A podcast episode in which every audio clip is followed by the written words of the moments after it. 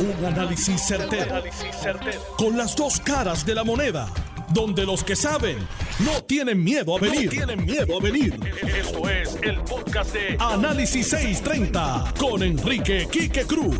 Buenas tardes, mis queridas amigas, amigos. Tú estás escuchando Análisis 630. Yo soy Enrique Quique Cruz y estoy aquí de lunes a viernes de 5 a 7. Voy a empezar con el tema de la primaria del Partido No Progresista porque escribí una columna en el periódico en endy.com que la deben estar sacando prontamente. Y, tiene que ver con la primaria de, de, los populares y de los PNP. Pero la primaria de los PNP, en la primaria de los PNP están ocurriendo una serie de cosas que a mí no me hacen, no me hacen sentido político. Y quizás alguien me pueda ilustrar al respecto porque yo siempre estoy dispuesto a aprender. Lo que pasa es que si fuese a aprender algo de lo que está pasando en la primaria PNP, de verdad que tendría que coger un, curso, un curso intensivo de cómo hacer las cosas de manera más distinta.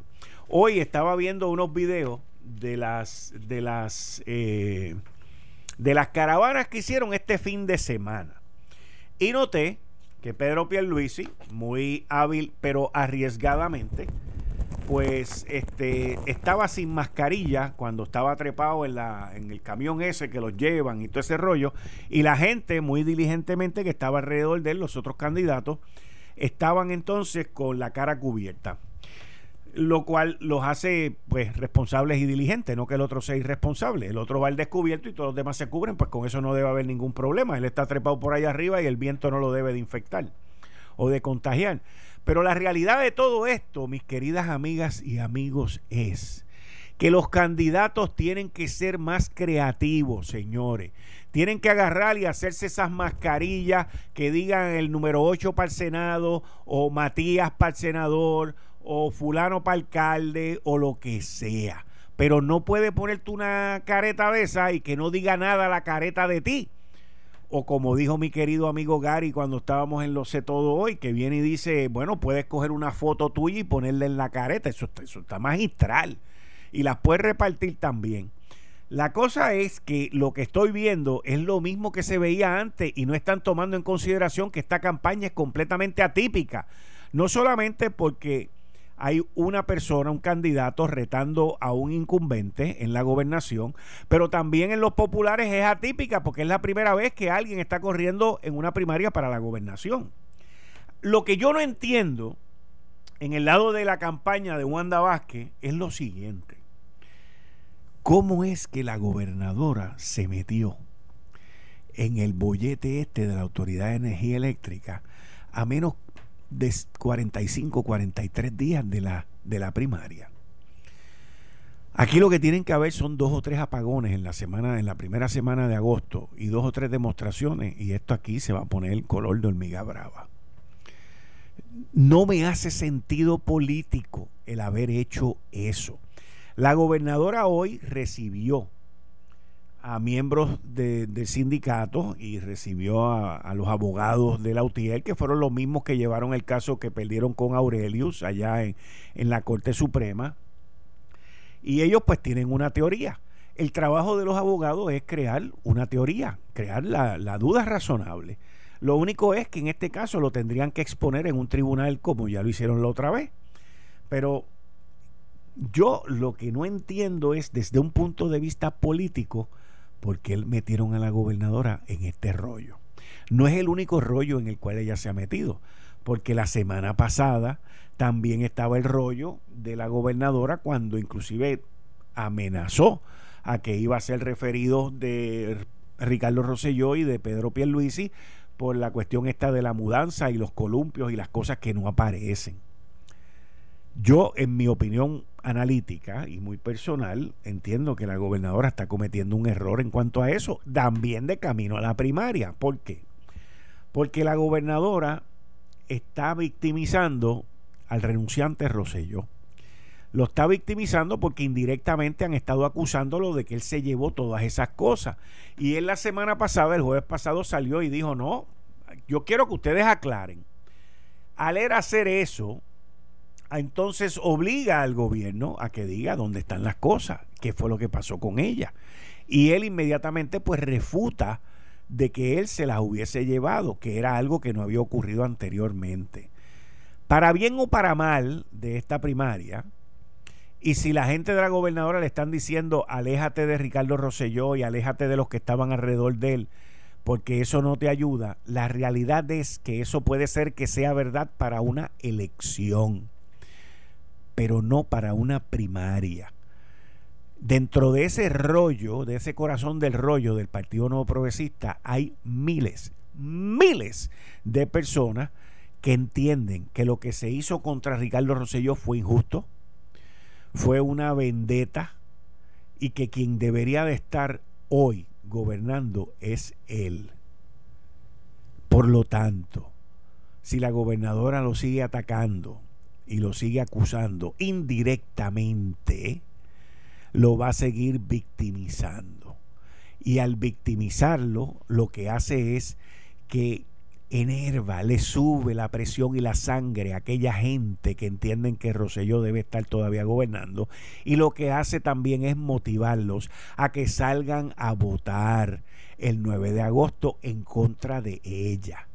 Porque los que estén en contra de Ricardo Roselló su gran mayoría no están en el Partido Nuevo Progresista, están en el Partido Popular, en los otros lados, los que se combinaron para darle un golpe de Estado aquí en el verano del 2019.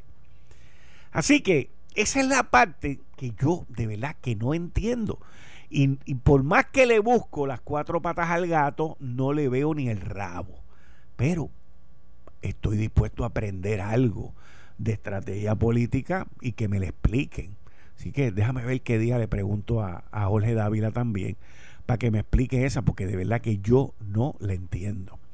¿Cómo lograron o buscaron la manera de cambiar el tema? Anunciaron una baja, eh, otra baja más en la Autoridad de Energía Eléctrica, que van a bajar el precio más todavía. Y Edison Avilés, que es el, a ver cómo le, es el presidente del negociado de energía que más conflictos de intereses ha tenido algún presidente en el gobierno de Puerto Rico? Pues rápido, ah, aprobó la baja, porque él está loco porque lo confirmen, todavía no lo han confirmado. Ese es el mismo que quería vender el edificio de la Junta Reglamentadora de Telecomunicaciones a sobre, a sobre cerrado por dos millones de pesos. Ese es el mismo que a su personal de confianza le dio un aumento a 7 mil dólares cada uno. Hubo gente ahí que recibieron aumentos de 2 mil y 3 mil dólares. Ese es el mismo que tiene allí una asesora que estuvo envuelta en el caso que se llevó a cabo contra la gobernadora Wanda Vázquez. Ese es el mismo que nos quería subir la luz, que nos quería subir la luz para regalar estufa en seres eléctricos ese es el mismo que reparte más de 6 millones de pesos en contrato. Ese es el mismo que tiene una lista enorme de conflictos de intereses que todavía no ha aclarado. Y el único que a mí me interesa que él aclare es si él fue o no asesor de Luma o de una de sus dependencias. Está cuántas, está la otra y está la otra. Porque este señor está acostumbrado a ser juez y parte. Y lo lindo de todo esto es que se esconde y no da cara y hace todos esos revoluces por allá. Y aprueba el contrato de New Fortress y aprueba el contrato también de por poco aprueba gastarse 70 millones de dólares en plantas móviles que quería hacer José Ortiz. Entonces, buscando el borrar la noticia de la pelea que había entre Ricardo Rosselló, Beatriz Rosselló, Wanda Vázquez y los de Wanda Vázquez, pues buscando que se dieron cuenta que metieron las patas cuando hicieron todo ese revolú, pues entonces anunciaron otra baja más. Otra baja más, señores. Aquí no va a haber dinero para pagar nada. Pero así son las cosas. Y esas son las cosas que yo no entiendo en términos políticos. Está haciendo un calor de madre el sol está brillante, ya el polvo del Sahara no se encuentra. Y los problemas eléctricos se ponen cada vez más grandes y más difíciles. Miren una cosa que está sucediendo en la Autoridad Eléctrica. Yo vengo escribiendo de esto hace años. Le deben de más de 500 millones de dólares al fondo de los pensionados. En adición a eso, un artículo que salió este fin de semana en el periódico El Nuevo Día sobre los acuíferos, sobre cómo preservar el agua y todo ese tipo de cosas. Metieron a Juan Alicea. ¿Qué sabe Juan Alicea de agua? No sabe de ingeniería eléctrica, ¿qué va a saber de agua? O sea, aquí yo veo unas cosas que de verdad parece que nosotros no sabemos en dónde nos, amarramos los cabetes y nos subimos los, pantalones. Son cosas que, que no tienen sentido, pero ninguno, ninguno. El cuatrenio pasado, bajo el Partido Popular Democrático, destruyeron la Autoridad de Energía Eléctrica, la destrozaron, la dejaron quebrar, quebrar. Utilizaron 689 millones en mejoras de una emisión de bono para gastos de, diario, para sueldo y otra serie de cosas. Permitieron que Elisa Donahue no tuviese abastecimiento dejaron que hiciera lo que le diera la gana, como han hecho ahora en este cuatrienio con Todd Pilsinger. Y por ahí siguen y siguen y siguen. Y, la energía eléctrica y los empleados allá, pues, fritos están, fritos están. Y los lambeojos, los lambeojos que por contratos y por eh, eh, familiares y todo eso que trabajan allí, fritos estarán cuando se enteren del desastre que va a ocurrir ahí. La quebraron. Y esto no es una quiebra como la del gobierno de Puerto Rico. Esto es una quiebra de capítulo 7. Ciérralo, apaga y vámonos. Eso es lo que va a pasar ahí. Y los sindicatos obviamente se van a alinear, se van a apoyar los unos a los otros y van a esperar el momento preciso. Lo hicieron contra Luis Fortuño y se fueron y apoyaron a Alejandro García Padilla para que le ganara las elecciones por menos de 11 mil votos, 11 mil y pico de votos. Y ahora va a pasar lo mismo aquí en la primaria del Partido Nuevo Progresista. Y se van a alinear y van a atacar, porque los sindicatos van a defender sus empleos, van a defender sus derechos, van a defender su quebrada empresa. Y entonces yo entiendo que eso va a tener mucha influencia. Por eso es que la gobernadora lo recibió hoy. Porque esto va a tener un peso brutal sobre esa primaria. Y máxime si empiezan los apagones. Y máxime si se empieza a ir la luz. Y máxime si se empieza a jorobar la cosa. Ya estamos encerrados hasta las 10 de la noche hasta el 22 de julio. O sea que del 22 al 9 de agosto lo que quedan son 18 días, dos semanas y media, señores. Y aquí, cuando usted oye a los sindicatos, mira, cuando más callados están los sindicatos es por dos cosas. No es, más nada, no es más nada. Los sindicatos se callan por dos cosas. Uno, porque están contentos y en el convenio te cogieron de zángano, que esa es la ley y orden en Puerto Rico, en todos los sindicatos que negocian con el gobierno. El, gobierno es el peor negociador que existe para nada o para todo. O sea, que uno están calla, se callan si te cogieron de zángano, firmaron un buen convenio, o también están calladitos cuando están planificando. Y aquí no se pongan a hablar de sabotaje, yo no estoy hablando de sabotaje, yo no estoy diciendo nada de sabotaje. Inclusive yo no hablo de sabotaje. No estoy hablando de eso, estoy hablando de ausencia, estoy hablando de olvido, estoy hablando de cosas pues, que suceden como suceden. Aquí en este programa, en este programa,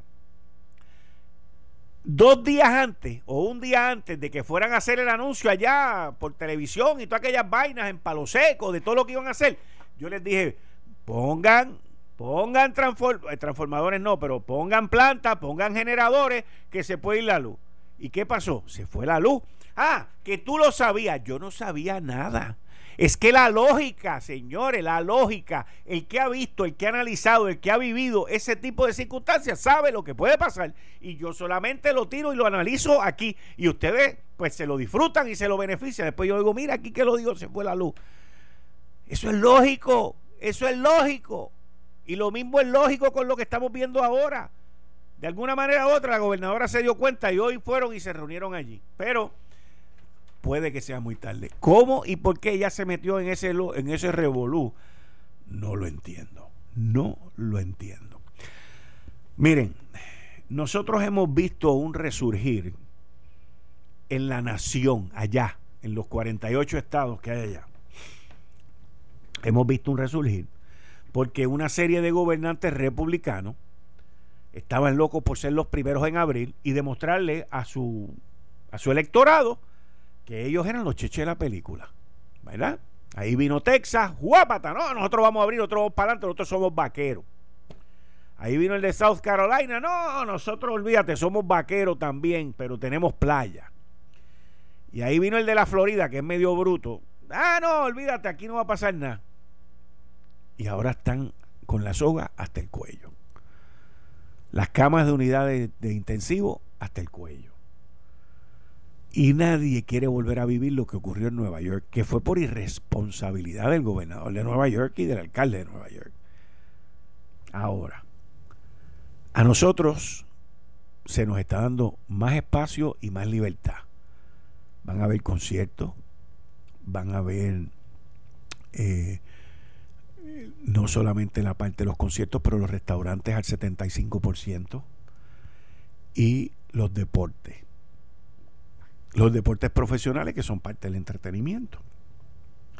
Por un lado dejaron al boxeo fuera. O sea, esa parte yo no la entiendo. No la entiendo.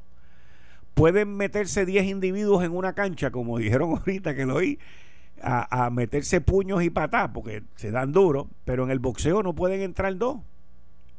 Entonces, uno mira todo esto y luego uno mira lo que está pasando allá y uno dice, mano, o sea, estamos, nosotros estamos entrando en un terreno de mucho, mucho, mucho peligro. Por eso es que a mí me sorprendió que la gobernadora esta orden ejecutiva la moviera a tres semanas y no a dos semanas. Y yo me temo que aquí en Puerto Rico vamos a ver un resurgir de casos. Y yo espero que no veamos un resurgir de utilización de camas de eh, unidad de intensivo. El gobierno de Puerto Rico ha tenido marzo, mitad de marzo, pero vamos a decir abril, mayo, junio, ha tenido 105 días para prepararse con camas, ventiladores, equipo, bueno, de todo. 105 días. En adición a eso, le dieron 2 mil millones de dólares para que se preparara. Y en adición a eso, nos dejaron encerrados todavía al día de hoy.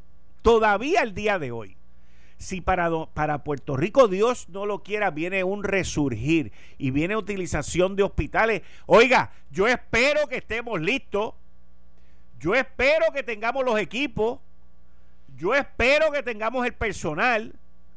Yo espero, porque hemos tenido 105 días, 105 preciados días 105 preciados días. Y sigo con el análisis en breve. Eh, estás escuchando el podcast de Noti1. Análisis 630 con Enrique Quique Cruz. Ustedes saben que yo les he dicho que no entiendo cómo es que la gobernadora se ha metido en este lío de la autoridad. Al igual que tampoco entiendo en el lío de los columpios. Las dos cosas van en contra de ella completamente en una primaria. Y entonces, según este chat, que dice lo siguiente, lo que pasa es que hubo una reunión ayer en Fortaleza de algunos gerenciales y unionados. Alegadamente estaba Aldo. Ya tú sabes, metiendo presión y llorando.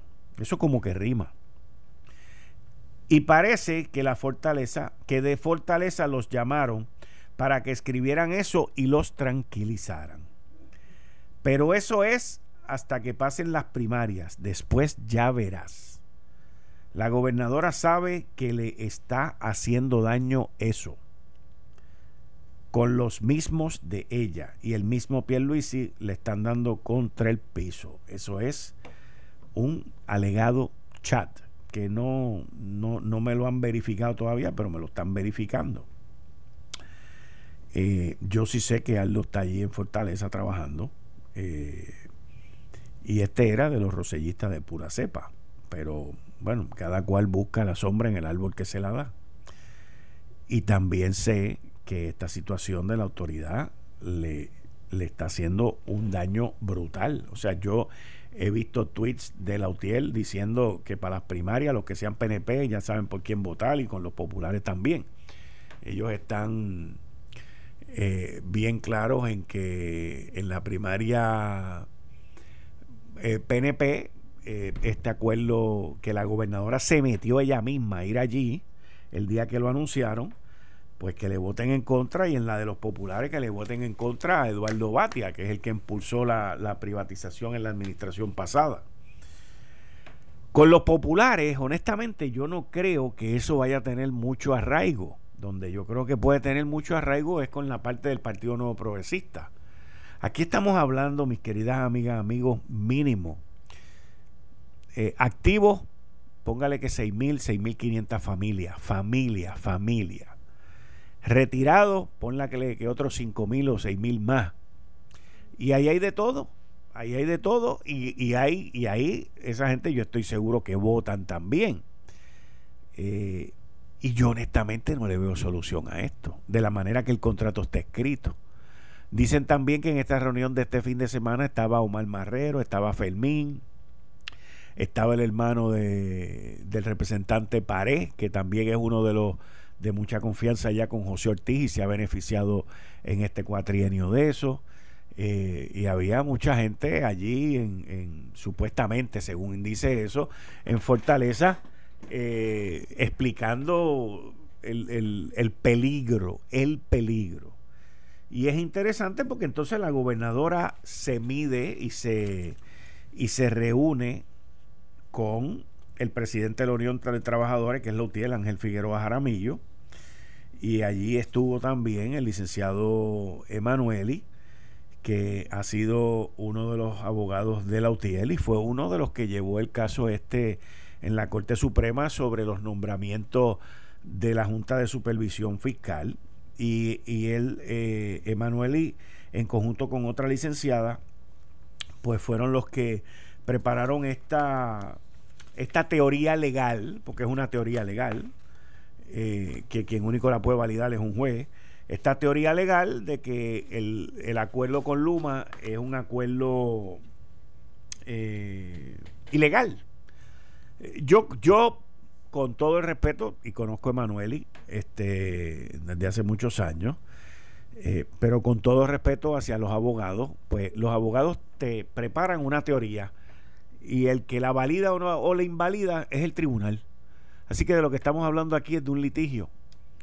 Y, y ellos, pues, tuvieron la mala suerte que perdieron un caso bien grande que hubiese descabritado eh, la isla completa si hubiesen ganado en el Tribunal Supremo de los Estados Unidos. Yo soy de los que le doy gracias de que no ganaron, porque eso hubiese sido un caos encima del caos que estamos viviendo en esta isla. Y a veces los intereses particulares de un grupo puede perjudicar a los intereses particulares de una isla completa. Pero esto va por un camino que alguien lo va a tener que descarrilar y no sé si será la Cámara y el Senado que tienen que legislar sobre ese contrato o quién va a descarrilar esto y a pedir un timeout porque sigo vislumbrando, sigo viendo que van a tener que pedir un timeout con este contrato. No lo veo de otra manera, no lo veo de otra manera.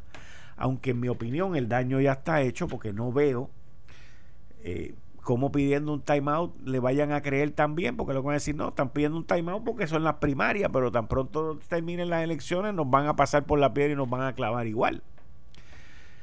Yo he llegado a la completa, completa y ciega conclusión que la Autoridad de Energía Eléctrica está quebrada por culpa de los gerenciales puestos ahí políticamente y que la han destruido. No le doy una pizca de responsabilidad a ningún empleado unionado de la Autoridad de Energía Eléctrica. Fíjense, a ni uno le doy una pizca de responsabilidad. Me pueden decir, bueno, pero es que ellos van allí a cambiar una bombilla en un poste y hay 10. Pues así lo negociaron. Y así fue el morón o la morona que se lo permitió en el convenio colectivo. Eso es así de sencillo. O sea, yo como he bregado con estas situaciones en múltiples ocasiones en mi otra vida, entiendo que yo no puedo criticar a ninguna unión o sindicato por lo que tiene. Yo critico a los ineptos e ineptas de la gerencia, a los que conceden, a los que son blandengues, a los que no tienen el conocimiento para debatir y rebatir lo que te presentan, a esos son a los que yo condeno, no solamente en la Autoridad de Energía Eléctrica, pero en el sindicato de los maestros, la asociación, el de acueducto y el otro y el otro. Esa gente lo que han logrado en sus convenios es porque del lado del gobierno son unos ñángaras que no saben negociar y muchas veces reciben instrucciones de los gobernantes de que acepten porque están en un año eleccionario, porque quieren esto, porque quieren aquello y que se chave, que las pague el pueblo. ¿Ves? Porque eso funciona así. Eso funciona así. Ah, pero tenemos paz laboral. Tenemos paz laboral. Y esa paz laboral, ¿quién es que la paga? ¿Quién paga esa? Muchas gracias. 6.300 empleados activos y cerca de 11.000 jubilados. Ese es el desastre tan grande que hay en la Autoridad de Energía Eléctrica. 6.300 activos, empleados activos y casi 11 mil jubilados. De eso es que estamos hablando. Ese es el problema. Ese es el problema.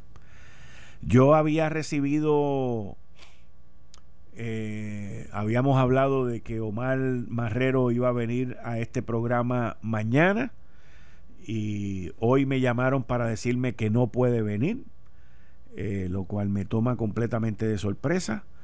Yo me pregunto quiénes y cuántos se leyeron ese contrato y la gobernadora se debe de estar cuestionando también lo mismo, porque ese contrato tiene unas cláusulas muy comprometedoras, muy comprometedoras. Para, y vamos, déjenme, déjenme ponerlo desde otro punto de vista para que no me malinterpreten. Porque el análisis principalmente que yo hago aquí es un análisis político. Y ese contrato con Luma tiene una serie de cláusulas que son sumamente comprometedoras en un año de elecciones y en un año primarista. Por eso es que todavía no lo puedo entender. No lo puedo entender. Porque es un desastre político y es un desastre primarista las cláusulas que tiene ese contrato. Así de sencillo es la cosa. Y pueden ir por ahí diciéndole a la gente, no, que nadie va a perder su, su, su empleo. Y nadie va a perder, que es lo otro que dicen que nadie va a perder, que nadie va a perder sus beneficios. No, no los van a perder. No los van a perder por la ley de empleador único y todo ese chorro de, de, de mamotretos y de paquetes que, by the way, mire, la ley de empleador único, ¿alguien me puede decir dónde está funcionando? ¿Alguien me puede decir cuántos empleados han enviado al Departamento de Hacienda desde el 2017 que hacían falta, según me había, dicho Raúl Maldonado en aquella época, que iban a, meter allí 300 y después 300 más? Raúl Maldonado. ¿Alguien me podría decir eh, del empleador único cuántos empleados mandaron para la policía de Puerto Rico para sacar a los policías que están en los escritorios y dejar a los no policías allí? ¿Alguien me ha dicho a mí ¿Alguien me podría decir a mí, bajo la ley esta del empleador único, qué han hecho?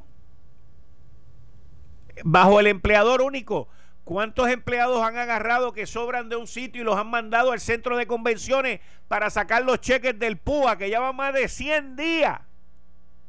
¿Alguien me podría decir a mí? No. Mira, la ley del empleador único la ley del Departamento de Seguridad Pública, eh, que, hace el, Departamento del DSP, todo eso fueron, el, el plan Mississippi, o sea, todo eso fueron para ganar elecciones. Cuando llega el momento, cuando llega el momento de la verdad, de ver si esa vaina funciona o no, ninguna funciona nada. No funcionan. No funcionan. No funcionan, señores. No funcionan. Hoy vi yo un video. Miren. El agente Centeno. ¿Ustedes se acuerdan el policía aquel que vino este irresponsable loco y lo, lo, trató de matar? No solamente se lo llevó por el medio en el Polaris aquel, sino que cuando lo vio en el piso dio para pasarle por encima la cabeza. Tiene nueve fracturas en la cara. Gracias a Dios el agente Centeno está, está vivo y se está recuperando. ¿Ok? Ese es el agente. Y el agente Centeno hoy nos dice, necesito ayuda. La gente Centeno nos dice hoy, necesito ayuda. Y da un número de ATH móvil, y yo le mandé, le mandé un dinerito ahí, da un número de ATH móvil, el 787-361-2424, porque económicamente necesita ayuda. Usted, honestamente, yo le pregunto a usted, 361-2424. Yo le pregunto a usted, ¿usted cree que es justo que un agente del orden público que pone su ley todos los días tenga que pedir a través de ATH móvil para él poder subsistir con su familia? ¿No se supone que tenga un buen seguro de incapacidad? ¿No se supone que continúe recibiendo su salario? Porque él está enfermo. Porque él está enfermo en el deber, en el deber. ¿Ah? Eso no es lo que la, la lógica dice que debe de ocurrir. Y sin embargo, ¿qué es lo que la lógica dice que tiene que ocurrir? ¿Ok? ¿Qué es lo que la lógica dice que tiene que ocurrir? Que la gente centeno, por un infeliz que le pasó por encima y lo trató de matar con el Polari, que está vivo y coleando el tipo, y este agente tiene nueve fracturas en la cara, más otras más en el cuerpo, tiene que recurrir a los medios, la donativo, porque no tiene manera como, manejarse. ¿eh? Y by the way, habló muy bien de su sargento, habló muy bien de sus tenientes, que lo cuidan, que lo llaman, que le dicen cómo lo pueden ayudar y todo ese tipo de cosas. Esto no se trata de la policía, esto se trata de una cuestión gubernamental. ¿Usted cree que yo me voy a poner un uniforme para arriesgar mi vida, para que venga un hijo de su madre a tratar de matarme a mí y después yo inválido o incapaz de ir a trabajar en lo que, en lo que me, me, me recupero, tengo que estar pidiendo dinero para que me ayuden? Hombre, no, eso está mal. Ese individuo debe estar recibiendo su salario completo. Y las horas extras que le debían se las deben de pagar inmediatamente. Ayer se las debieron haber pagado porque de seguro que le deben horas extras. Y el aumento tiene que venir también. Que empieza ahora el primero de julio. Porque así es como se hace patria. Así es como se respetan a los servidores públicos. Así es como se ayuda a la gente que arriesga su vida por nosotros. No es diciéndole que se queden en su casa. ¿Por qué la gente centeno en su casa no puede seguir cobrando y otro montón de gente que no quieren ir a trabajar siguen cobrando? Contéstenme esa ahora. Contéstenme esa ahora. El tipo arriesga su vida, arriesga su familia porque la deja sin un sustento. Y aquí hay miles de empleados públicos en su casa que no van a trabajar porque no quieren y a este no le van a pagar. ¡Oñ!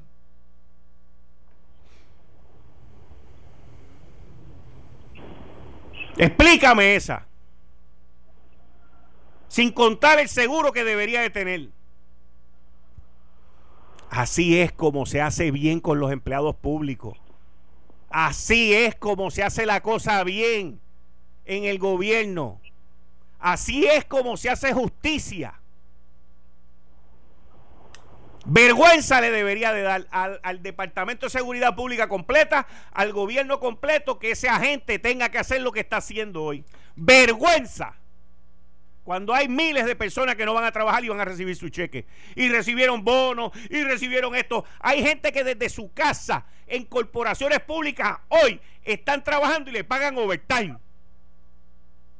Y este agente tiene que estar pidiendo por ahí. Vergüenza.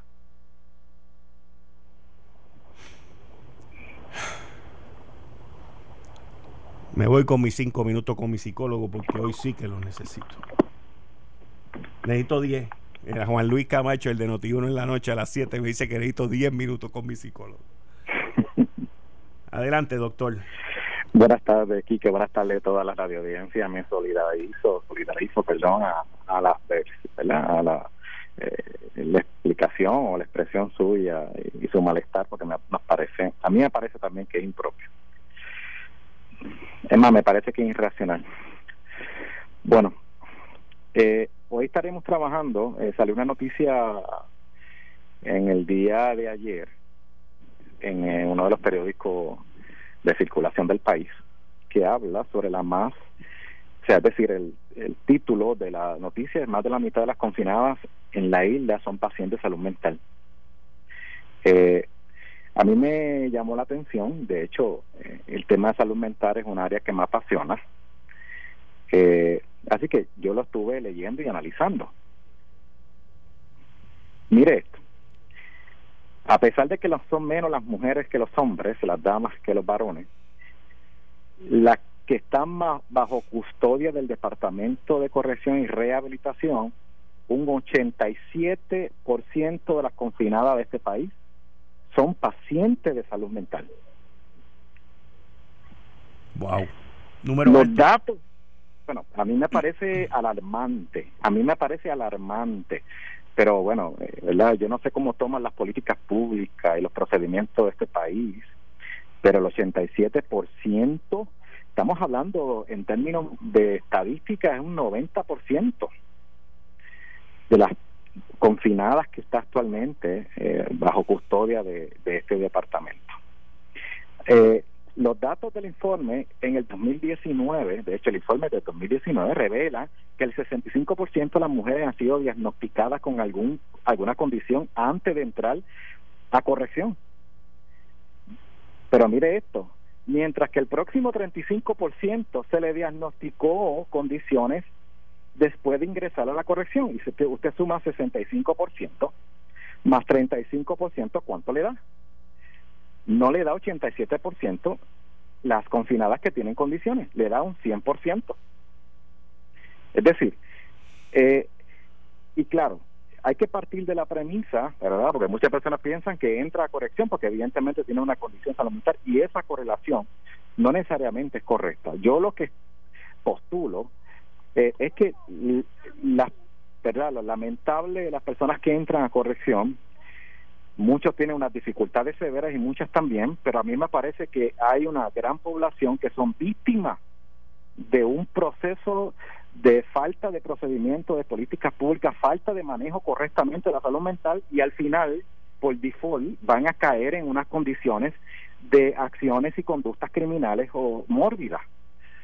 Es bien fácil ver que la persona está en corrección, es bien fácil castigarlo, punitivamente decir tú eres A o tú eres B, tú confinado confinada, pero ¿quién en sí, en la raíz del problema, tiene la responsabilidad vicaria de atender este asunto? Somos nosotros como país. Eso es muestra del mal trabajo de salud mental en, en, en las últimas décadas. Eso es muestra de que no tenemos un plan correcto para los que tienen condiciones severas y condiciones de diversidad funcional. Y es lamentable que eh, nuestros hijos, nuestros hijos, las personas que han caído, ¿verdad? lamentablemente han estado, eh, son parte de una población correccional con condiciones de salud mental. Eh, así que yo traigo esto sobre la mesa, ¿verdad? Yo no quiero entrar en muchos detalles porque mi tiempo es corto, pero me es lastimoso pensar de que entran con condición de salud mental y segundo salen con condición de salud mental. Porque dentro del proceso, la estadía en corrección no se van a estabilizar. Y si se estabilizan, evidentemente que va a necesitar unos procedimientos distintos a poder reinsertar esa población a la a nuestra a nuestro diario vivir, ¿verdad? A nuestra realidad diaria. Así que por eso se hace muy, o sea, es necesario que manejemos este asunto de forma clara. Y mira interesante esto. AMSCA trabaja directamente con, según muestra este informe, maneja a los confinados y confinadas o las confinadas que solo tiene necesidades en el uso problemático de sustancias. So, si no tiene algún tipo de uso problemático de sustancia, lo voy a decir de otra forma, adicción, pues entonces AMSCA no, ¿verdad? Lo que dice aquí no asume la responsabilidad directa o vicaria para manejar o atender estos casos. Mire los varones. En el, en el 2019 existían 7.663 confinados, de los cuales 2.677 son pacientes de salud mental. Esos son los varones. Así que ciertamente, la estadística sí es interpretativa, pero hay una realidad de país y lo sigo sosteniendo y lo repostulo tenemos un problema severo de salud mental que es peor que las dificultades y las quiebras que tenemos económicas. Si nosotros no restablecemos la salud mental del país, jamás podremos restablecer la economía, porque si no vamos a tener un país enfermo, ansioso, depresivo y con condiciones severas de salud mental. Voy con la frase de hoy y perdonen, pero es que esto a mí me apasiona y me duele. Me duele ver la condición en que estamos y sobre todas las cosas no, no le damos importancia. ¿Cuál es la frase de hoy? El estado de tu vida no es más que un reflejo del estado de tu mente. El estado, repito, de tu vida no es más que un reflejo del estado de tu mente. Y anuncio. Y me han escrito muchísimas personas aquí que voy a anunciar el correo electrónico. Se pueden comunicar. Eh, nosotros colocamos en agenda tan pronto podamos. Psicólogo Abdiel arroba gmail.com. Vuelvo otra vez a repetirlo. Psicólogo Abdiel arroba gmail.com y desde mañana en adelante trabajaremos una propuesta de una nueva estrategia nacional que hemos desarrollado, hemos escrito, eh, para manejar la salud mental en situaciones de pandemia. Es algo interesante, eh, bien prudente, me parece oportuno yo ser, ¿verdad? dar una aportación al país y, y poder hacer algo por esta gran problemática. Repítame, repítame la, la frase, por favor. La frase es, el estado de tu vida no es más que un reflejo del estado de tu mente. Muchas gracias, doctor. Sí, gracias a ustedes. Bien. Ahí ustedes escucharon al doctor en psicología Abdiel, el doctor Abdiel Cruz. Esto fue el, podcast de Notiuno. Análisis 630 con Enrique Quique Cruz. Dale play a tu podcast favorito a través de Apple Podcasts, Spotify, Google Podcasts, Stitcher y notiuno.com.